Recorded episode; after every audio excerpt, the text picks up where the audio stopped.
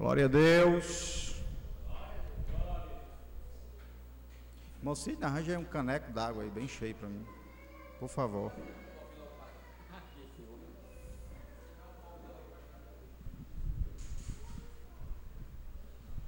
Há um pote d'água aí.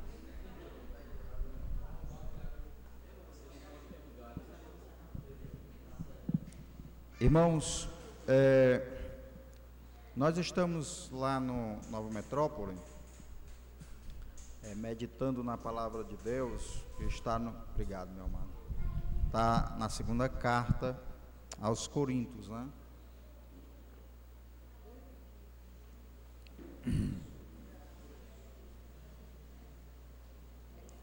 Nós é, meditamos na primeira carta aos Coríntios e meditamos em todos os capítulos.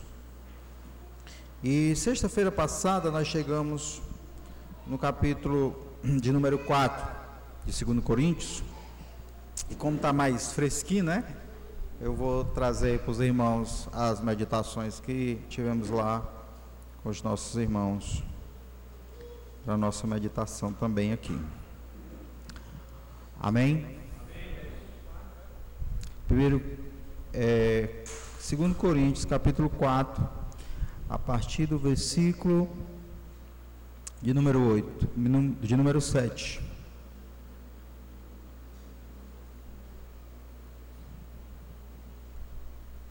Amém? Amém.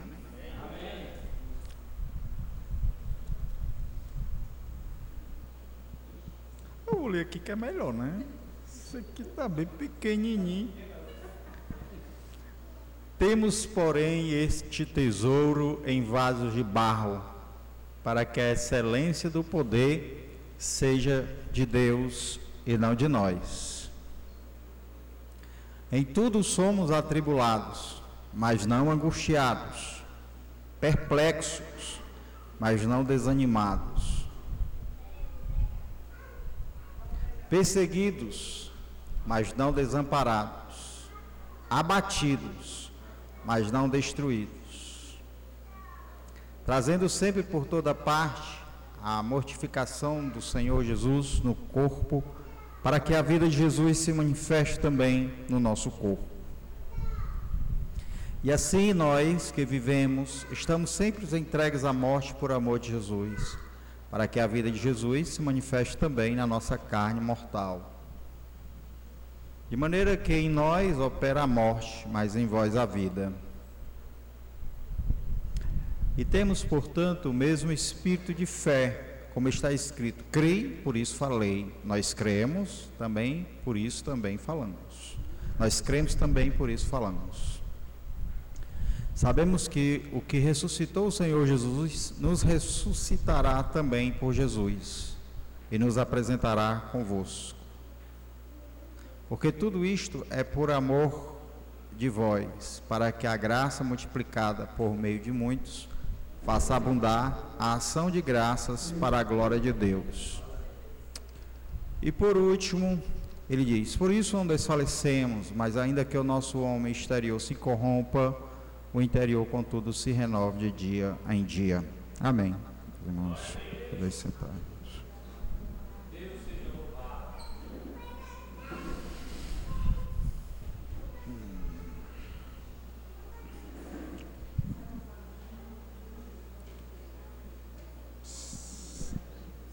Que esse óculos está vencido, viu? Meus amados irmãos,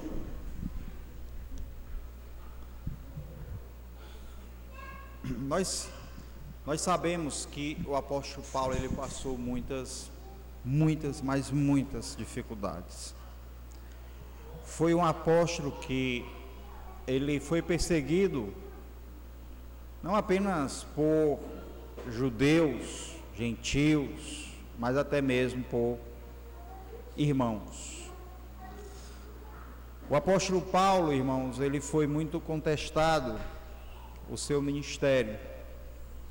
Dizia-se que ele era um apóstolo, era meio apóstolo, né? ele não era um apóstolo completo, inteiro, ou seja, ele não era um dos doze que Jesus havia escolhido. E havia a perseguição, principalmente dos judaizantes, que eram cristãos, que se convertiam e que diziam que o ensino de Paulo estava correto, só que incompleto.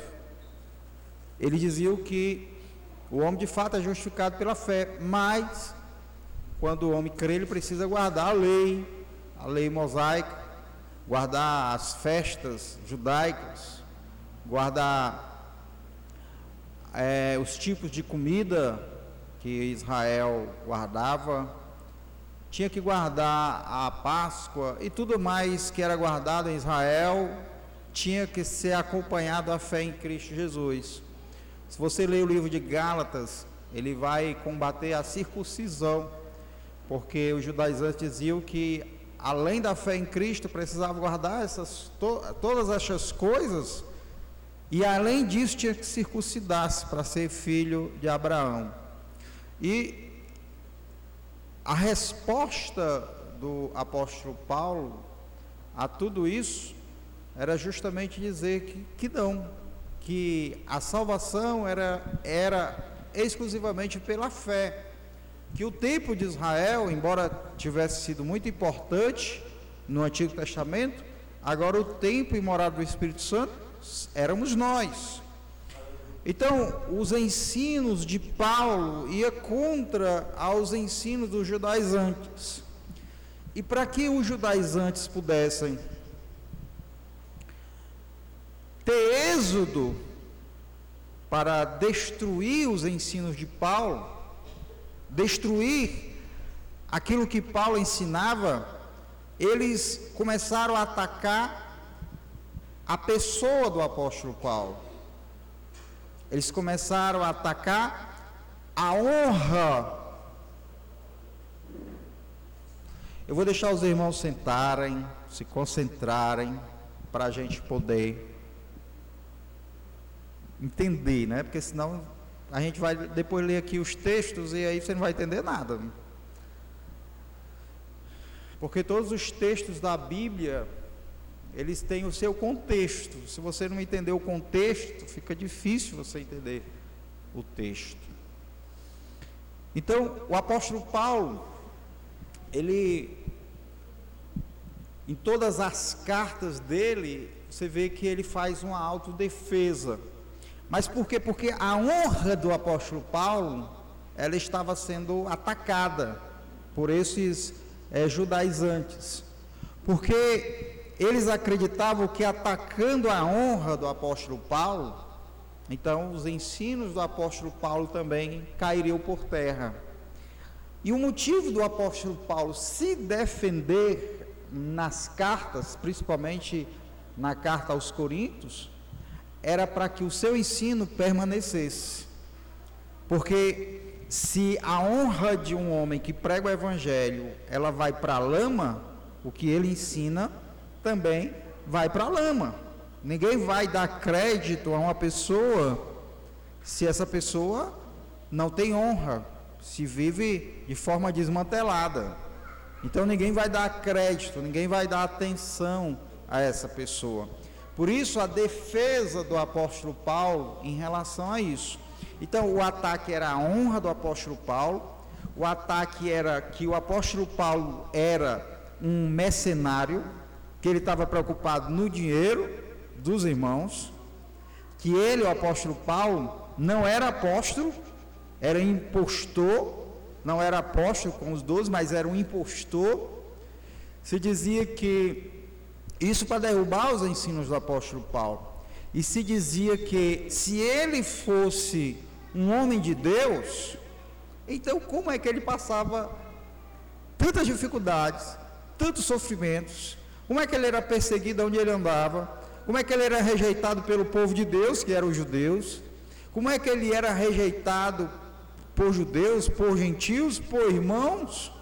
E aonde ele ia, ele era rejeitado. Então, isso era colocado, era evidenciado, levantado para se atacar a honra do apóstolo Paulo. Então, Paulo, se tu é um cristão, ou melhor, se tu é um, um apóstolo, se tu é um homem de fato que teve com Cristo Jesus, Por que, que tu onde anda tu é preso? Por que, que aonde tu anda tu é leva tu, tu é chibateado, leva chibata, tu leva é, chicotadas? Que rumação é essa? Que, que, que, por, por que, que eles, eles acreditam, eles, por que, que eles levantavam essa questão? Porque eles acreditavam ainda naquilo que estava escrito no Antigo Testamento. Você pegar Deuteronômio capítulo 28, você vai ver lá as bênçãos para quem obedece e a maldição para quem desobedece. E a maldição era só coisa ruim mesmo, né? Era doença, era perseguição, né?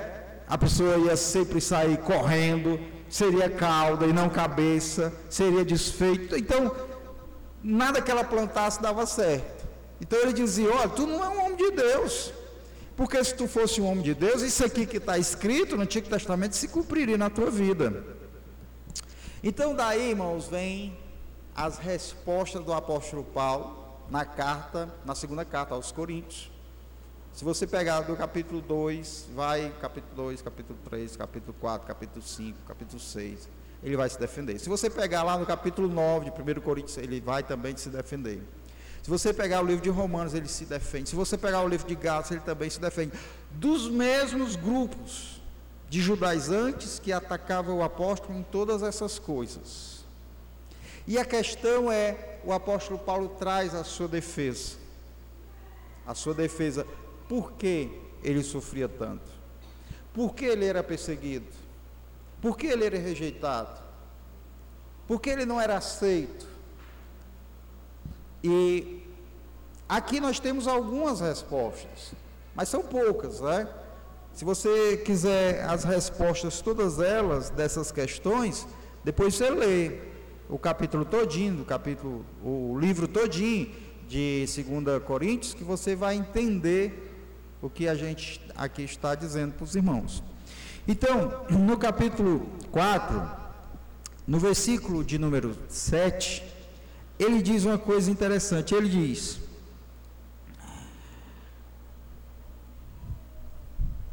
Temos, porém, esse tesouro em vasos de barro, para que a excelência do poder seja de Deus e não de nós mesmos. Quando ele diz temos, porém, ele está aqui trazendo um, uma adversidade, né? uma coisa contrária àquilo que ele estava falando acima no versículo de número, é, de número 6 que ele disse que das trevas Deus resplandece a luz, né? Ele mesmo, Deus, resplandeceu em nosso coração a glória de Deus na face de Jesus Cristo. Então o que é que ele está dizendo? Que o Evangelho ele foi nos dado por Deus.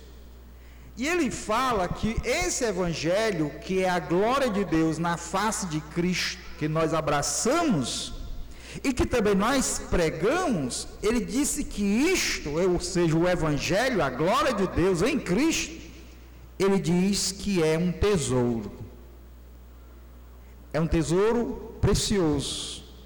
Só que esse tesouro, ele está guardado em vasos de barro. Essas pérolas preciosas do Evangelho, eles estão guardados nos potes.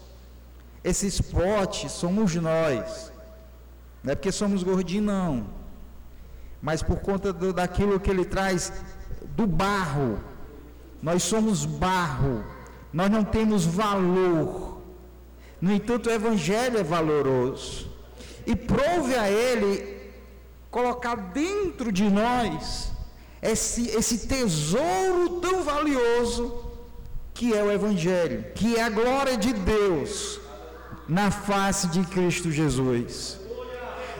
E ele então vai explicar por que ele sofria tanto. E ele vai dizer que o pote ele tinha que ser quebrado. O vaso ele tinha que ser quebrado para que aquilo que está dentro, Miriam, Miriam, a reverência, Miriam.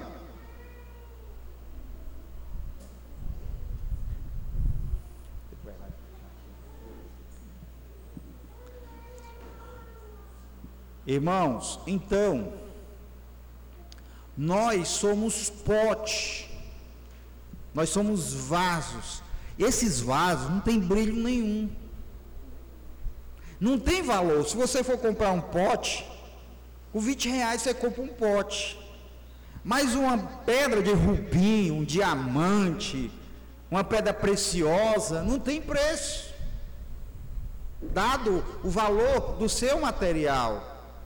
Então, o apóstolo Paulo está mostrando que esse tesouro tão valioso, Deus resolveu colocar em nós a glória dele. A pessoa de Jesus, o seu Espírito Santo, ele nos deu. E aí onde está o argumento do apóstolo Paulo? Esse vaso precisa ser quebrado para que a glória ela possa se evidenciar. Esse vaso precisa não ser quebrado totalmente, porque assim o todo o tesouro estaria exposto, mas ele vai tirando as lascas. E à medida que essas lascas vão sendo tiradas desse pote, o brilho vai começando a aparecer. Então, é uma figura de linguagem para explicar o sofrimento do apóstolo Paulo. Então, ele traz uma figura de, de linguagem para explicar para nós por que ele sofria. Ele estava dizendo: Eu sou um vaso de barro. E como tal, Deus, aprove a Deus querer me desgastar, querer tirar essas lascas, esses pedaços do vaso para que a glória dele seja manifesta. Ou seja, o apóstolo está dizendo: eu não posso concorrer com a glória de Deus, porque em mim não há glória nenhuma, porque eu vim do barro, eu vim do pó, e em mim não há nenhuma honra, nenhuma glória que possa ofuscar a glória de Deus. E por isso Deus permite que eu seja quebrado. Justamente para que eu não me orgulhe. Para que eu não esteja envaidecido. Para que o meu coração não seja poluído e enganado que eu sou alguma coisa. Meus irmãos, quando Paulo teve a visão do segundo céu, aqui nessa mesma carta, no capítulo 12, a Bíblia diz que por conta da excelência da revelação que ele teve, Deus permitiu que um mensageiro do diabo o esbofeteasse. E pôs no apóstolo Paulo um espinho na carne dele. E Deus permitiu isso para que ele não se gloriasse. Note mais uma vez, a gente vê que o contrário da glória humana seria o sofrimento provocado, que a, o melhor sofrimento permitido por Deus nos seus servos. Então, os sofrimentos permitidos por Deus nos seus servos era justamente para que o homem não pudesse se gloriar. E então Paulo ora três vezes para que o mensageiro do diabo não pudesse mais lhes bofetear. E Deus disse: Não, eu não vou tirar o espinho da tua carne. Então Paulo não tinha mais o que dizer, não tinha mais o porquê orar, ele já tinha orado três vezes. E o que foi que Deus disse para ele? A minha graça te basta. A minha graça te basta. Ou seja, o que é que Deus estava dizendo para Paulo? Paulo, os sofrimentos tu vai passar por todos eles, mas eu vou te dar graça para suportar, e isso te basta. E isso te basta. O que eu estou fazendo, o que eu estou permitindo que te aconteça, é para o teu bem. Para que você não se glorie, para que você não se envaideça para que você não queira ofuscar a minha glória na tua pessoa. Então Paulo ele tinha essa, essa compreensão de que a glória não era dele, era do Senhor. E aí, irmãos, na continuação ele diz assim, melhor, no versículo 7: Temos, porém, este tesouro em vaso de barro, para que a excelência do poder seja de Deus e não de nós. Ou seja, nós não temos poder algum, nós não temos nada o que oferecer, nós somos barro. Então, para Deus demonstrar que a glória é dele, o poder é dele, a virtude é dele, ele disse: Eu vou colocar meu poder em vasos de barro, em pessoas finitas, em pessoas que hoje estão vivas, amanhã não. E hoje são pessoas que andam para todo canto e amanhã são lama. E a minha glória eu vou colocar nesses vasos de barro, que hoje são e amanhã não. O versículo de número 8, ele diz assim: Em tudo somos atribulados, mas não angustiados, perplexos, mas não desanimados. Então, o que é que Paulo está dizendo? Ele está dizendo: olha, esse vaso, Deus, ele quebra, ele tira lascas. Só que tem um limite, esses sofrimentos, que é permitido por Deus. Então ele mostra que Deus ele vai quebrando esse vaso, mas não permite que o vaso quebre por completo. Deus vai conservando o vaso. Deus vai tirando lasca, tirando outra lasca, vai colocando, vai tampando o buraco, né? Mas vai tirando mais, vai tirando mais, mas nunca deixa que o vaso se quebre por completo. Então, para isso o apóstolo Paulo tinha essa compreensão. Eu sei que todo sofrimento que eu passo tem um limite. E esse limite é estabelecido pelo próprio Deus. Por isso que ele diz: em tudo somos atribulados, mas não angustiados. Eu acho que essa angústia que ele fala é a angústia do desespero, né? Porque nós podemos é, ficar angustiados, nós podemos ficar ansiosos por muitas coisas na nossa vida. Mas essa angústia que ele está falando é a angústia que você para de dormir, que você para de trabalhar, que você não tem mais ânimo para fazer nada e que você chega ao desespero. Então ele diz que isso não vai acontecer. E depois ele diz por que, que isso não acontece. Então, primeiro, ele diz: em tudo somos atribulados, mas não angustiados. Ou seja, pode ali pedir a Deus: Senhor, me livra dessa tribulação, me livra desse mensageiro do diabo, me livra disso. Deus vai permitir que aquela tribulação venha. Deus vai permitir que você passe pela tribulação. Entende isso? Deus permite que você seja atribulado. Ele diz: em tudo somos atribulados, não é não? Trabalho a gente é atribulado, na igreja a gente é atribulado, até orando a gente é atribulado, não é não? Em tudo somos atribulados. Ele diz, mas não angustiado. E depois ele diz, perplexos, mas não desanimados. Perseguidos, mas não desamparados. Abatidos, mas não destruídos. Irmãos, quando ele fala perplexo, ele fala da admiração de um crente e das tribulações que ele passa. Mas como é que pode? Deu tudo errado. Fui despedido. Chega em casa a mulher. A mulher estava doente.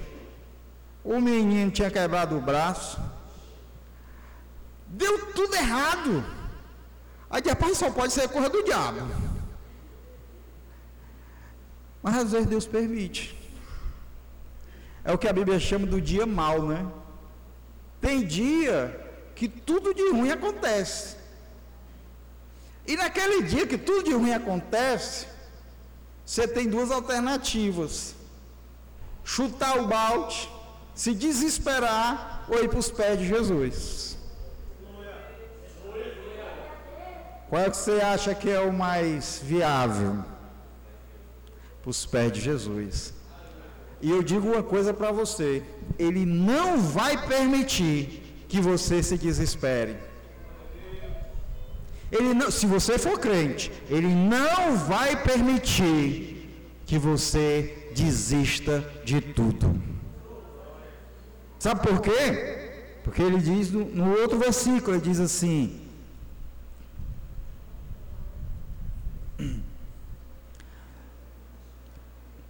perseguidos, mas não desamparados, abatidos, mas não destruídos. Ele não está falando da destruição da morte.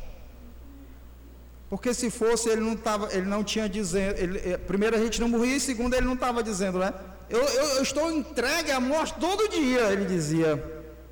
Eu já estou entregue à morte. Ou seja, é, eu estou entregue na, à morte em Cristo para que com Cristo eu seja com Ele glorificado. Então ele tinha, ele dizia que o corpo dele já tinha com Cristo sido crucificado. Ele dizia: Eu fui crucificado com Cristo para o mundo e o mundo foi crucificado para mim. Então a ideia de, de morte ela já era estabelecida até mesmo quando a gente aceita Jesus. Quando ele fala em destruído, ele está dizendo justamente de desistir de tudo. Desistir do ministério dele, da vida pastoral dele, da vida de apóstolo, da vida de pregador, de, da vida de anunciante da palavra. Então ele diz: que quando isso tivesse para acontecer, Deus iria intervir para que ele não fosse destruído, para que a, o, o desespero não estivesse alojado em seu coração e ele desistisse da sua fé. Então Paulo, ele muito pelo contrário, se você observar, no versículo de número 15, ele diz assim: Porque tudo isto, porque tudo isso é por amor. Melhor, versículo 16: Por isso não desfalecemos. Mas ainda o nosso homem exterior se corrompe, o interior, contudo, se renova de dia em dia. Então ele está dizendo: Olha, eu não desfaleço, apesar de todo o meu sofrimento. Irmãos, depois vocês podem pegar é, 2 Coríntios 4, 1 Coríntios 9 e, 1 Coríntios, cap... e 2 Coríntios capítulo 12 e veja os sofrimentos do apóstolo Paulo. E você vai ver que o seu é fichinha comparado aos sofrimentos do apóstolo Paulo as aflições que ele passou, para aquilo que a gente passa, não é nada. Porque o apóstolo Paulo, irmãos, ele foi enviado por Deus, por Cristo. Irmãos, aonde esse homem ia, ele era rejeitado. Se você pegar o capítulo 3, você vai ver o desânimo dele. Ele ficou desanimado. Ele estava lá em Troade, e lá em Troade, que tinha se aberto uma porta maravilhosa de evangelismo lá, ele preferiu, irmãos, voltar e ir para Corinto, por causa da, do problema que tinha ocorrido lá. Quando ele chegou lá, teve uma oposição tão forte contra o apóstolo Paulo que ele teve que ir embora. Talvez tenha sido a pior visita dele a uma igreja, tenha sido aquela vez que ele foi para lá. Os irmãos a, a, ainda tinham coragem de dizer que Paulo não tinha palavra. Era um homem sem palavra. Diziam que ele, o sim dele era um não e o não dele era um sim. Porque ele havia prometido de passar em Corinto. E na volta de novo. E ele, quando passou em Corinto, irmãos, teve uma confusão braba. E quando ele voltou, ele não passou mais. Aí já está vendo? Ele não tem palavra.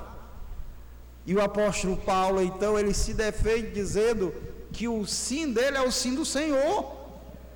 Em Cristo nós não temos um sim e um não. Em Cristo nós temos um sim. Da parte de Cristo nós temos um sim. E o que ele pregava era o Evangelho, que é um sim de Deus. Então, irmãos, ele passou por muitas dificuldades. Mas tudo causado pela própria igreja. A maior parte dos problemas causado pela igreja, principalmente a igreja de Corinto, que foi a igreja fundada por ele. E o que é que ele diz? Ele diz: Eu não desfaleço. Eu não desfaleço. Versículo 16.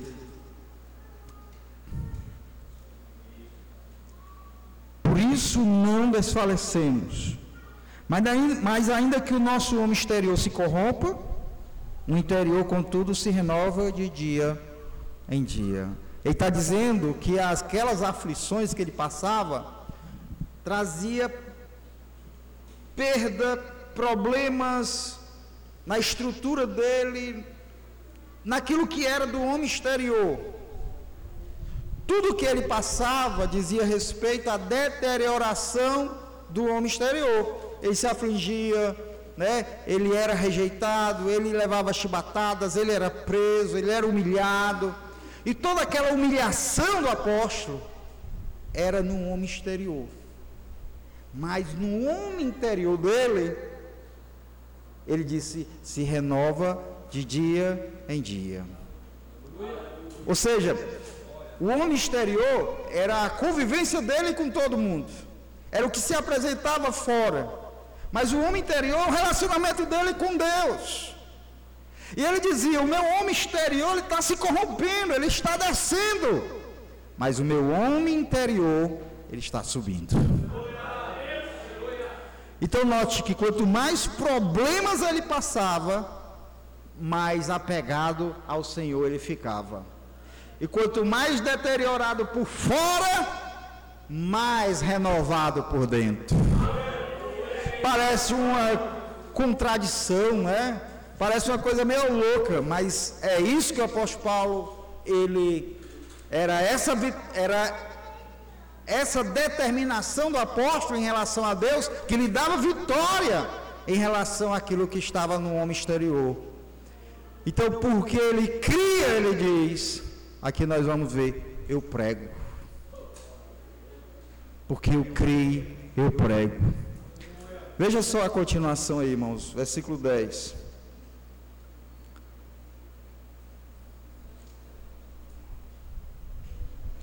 Ele diz assim: trazendo sempre por toda parte o mortificar, a mortificação do Senhor Jesus no meu corpo, para que a vida de Jesus se manifeste também em nossos corpos. E assim que, e assim nós que vivemos, estamos sempre entregues à morte por amor de Jesus, para que a vida de Jesus se manifeste também em nossa vida carnal. Eu vou ler de novo. Trazendo sempre por toda parte a mortificação do Senhor Jesus no nosso corpo, para que a vida de Jesus se manifeste também em nossos corpos. Irmãos, não parece uma mensagem diferente daquela que a gente ouve hoje, não é? Venha ser feliz, né? É, venha, pare de sofrer. Venha para cá, seja feliz aqui conosco. Mas olha a mensagem do apóstolo Paulo. Aonde eu ando, eu levo as marcas no meu corpo da morte de Jesus.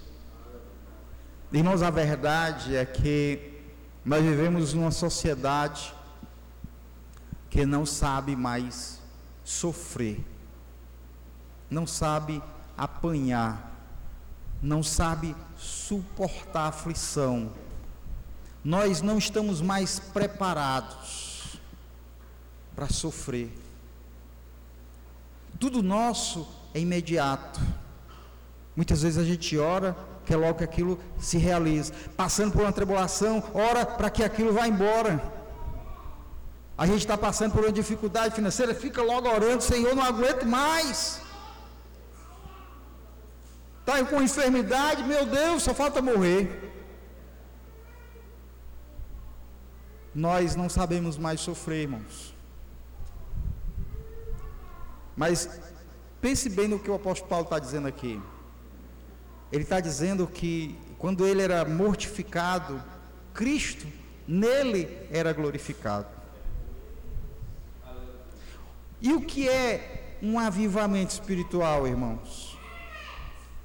Se não é nós morrermos para nós e Cristo em nós ser glorificado.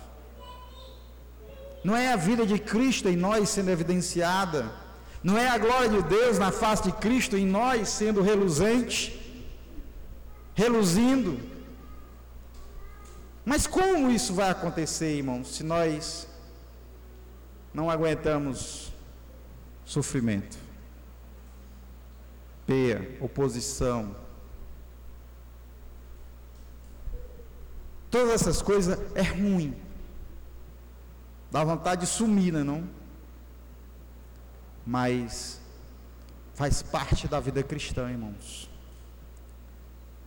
Porque o teu mestre, o teu Senhor, foi o que mais foi afrontado, foi o que mais sofreu, foi o que mais foi humilhado, foi o que mais foi rejeitado, foi o que mais padeceu, foi o que morreu da morte pior que poderia existir.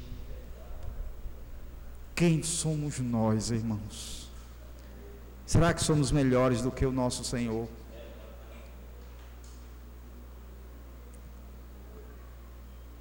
Então, o apóstolo Paulo está dizendo que ele, por todo lugar, ele carregava as marcas da sua morte em Cristo Jesus. É como se o apóstolo Paulo estivesse dizendo muito pelo contrário. Os meus sofrimentos é a prova do meu apostolado. Porque eu carrego no meu corpo as marcas de Cristo que eu sofri por ele que se eu espalhei o Evangelho, que se eu plantei a semente, que eu semeei a palavra, foi às custas de muita pé, chibatada, rejeição, humilhação, perseguição. Eu não plantei de cima de uma, de, eu não plantei lá de, um, de cima da minha casa, de um, de um, de uma duplex e fiquei espalhando semente e elas brotaram, não eu fui para o campo, eu fui plantar, eu passei muito tempo no sol, na chuva, eu tive que aguar, eu tive que plantar, eu tive que regar, para que isso nascesse debaixo de muito sofrimento. O Evangelho, irmãos, ele não prospera se não houver morte ou acomodação na morte de Cristo na cruz. Jesus disse: se uma semente caindo na terra não morrer, ela não pode produzir frutos, mas se morrer, produzirá muitos frutos. Irmãos, na hora que nós estamos morrendo no sofrimento, ninguém dá glória a Deus, não, embora deveria dar. Mas pelo menos não podemos perder o ânimo não podemos nos desesperar. Não podemos, meus amados irmãos, se tornar abatidos, destruídos, como se nós estivéssemos desamparados. Você não está desamparado. O Senhor Jesus está contigo. Nas horas de maior sofrimento, são as horas onde Ele mais está intercedendo pela tua alma, tua vida. Nas horas da dúvida, Ele é a nossa certeza. Aleluia, na hora em que o caminho, irmãos, for contrário, nós não sabemos qual caminho tomar. Meus amados irmãos, coloque a sua confiança no Senhor. Aleluia! Ah, eu estou ansioso, toda a sua ansiedade leve ao Senhor. Por quê? Porque Ele tem cuidado de vós. Ele é a nossa fortaleza e a nossa segurança. Louvado seja Deus, louvado seja Deus. Aleluia. Queremos, irmãos, muitas vezes um avivamento, mas também precisa ter, meus irmãos, em nós a sentença de que por isso nós vamos sofrer. Nós vamos sofrer. Irmãos, nós estamos no meio de um povo que saiu do mundo, das trevas, da mão do diabo, e estamos agora fazendo parte de um povo do céu, do povo de Deus, do povo que vai morar no céu, do povo comprado com o sangue de Jesus. Mas esse povo, ele está sendo santificado, trabalhado pelo Senhor. Como é que você acha que Deus trabalha na sua vida? Não é pelo sofrimento, não. Como é que você acha que no final você está preparado para a obra de Deus? Não é pelo sofrimento, não.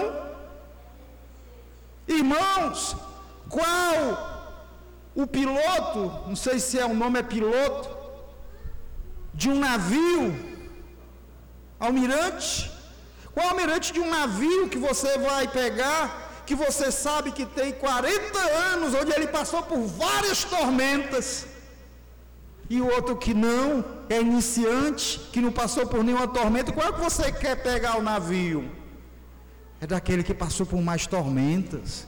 Por quê? Porque agora ele tem o que? Experiência. Por que, que ele tem experiência? Porque ele perseverou.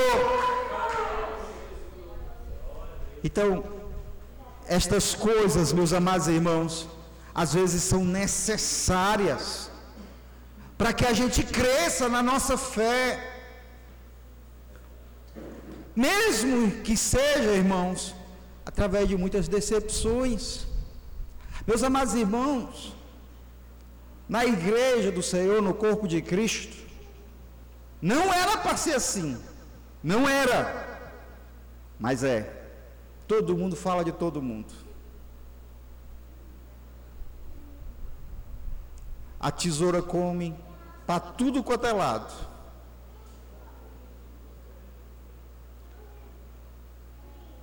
Aí por conta disso eu vou desistir da igreja?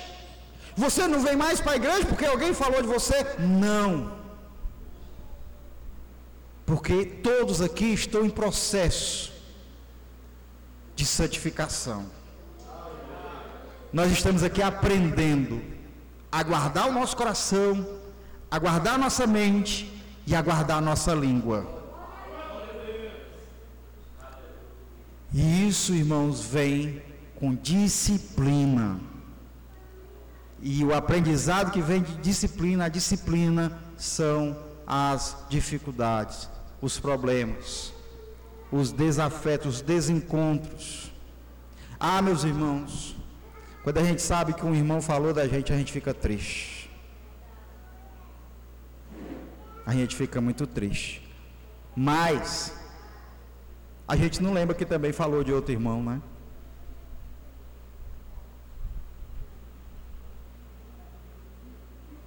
Não é verdade, irmãos? Então, quando a gente estiver falando do irmão, lembre-se que você ficou triste porque você ouviu falar que o irmão falou de você. Aí você para na mesma hora. Então, irmãos, o apóstolo Paulo continuando, ele diz assim, versículo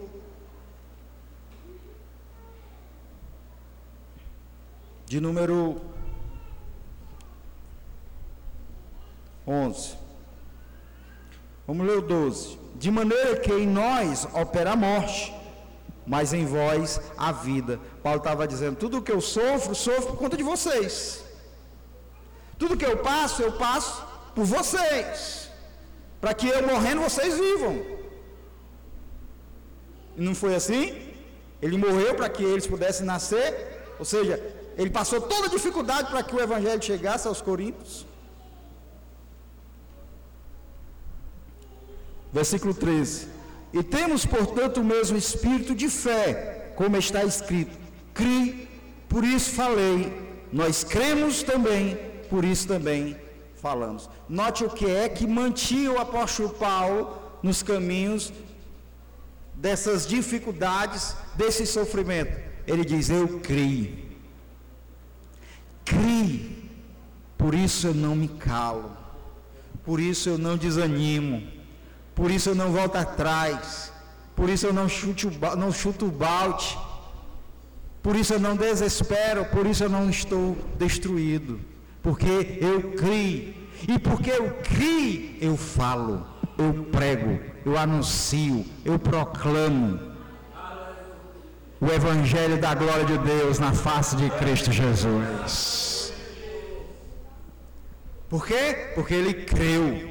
E em que ele creu, irmãos? Ele diz agora, sabendo, versículo 14, crendo melhor, sabendo que o que ressuscitou o Senhor Jesus, nos ressuscitará também por Jesus, e nos apresentará convosco porque tudo isto é por amor de vós, para que a graça multiplicada por meio de muitos torne abundante a ação de graça para a glória de Deus. Olha o que ele está dizendo. Em que ele creu? Em que, que o apóstolo Paulo se tornava indestrutível? Por que, que ele não desistia de sua fé? Por que, que mesmo ele sendo perseguido pelos irmãos, por que, que mesmo ele sendo o alvo, irmãos, da ira desses judaizantes, ele não desistiu de pregar o evangelho, porque ele acreditava na ressurreição dos mortos. Por isso que preso, ele fazia as cartas para as igrejas. Por isso, preso, ele dizia: Eu estou preso, algemado, mas livre para pregar a palavra, aleluia. Por isso que, mesmo depois de chicoteado lá em Filipos, ele estava lá na cadeia suja, fedorenta, escura, estava lá louvando o nome do Senhor. Depois de ter sido chicoteado, ele estava lá louvando o Senhor.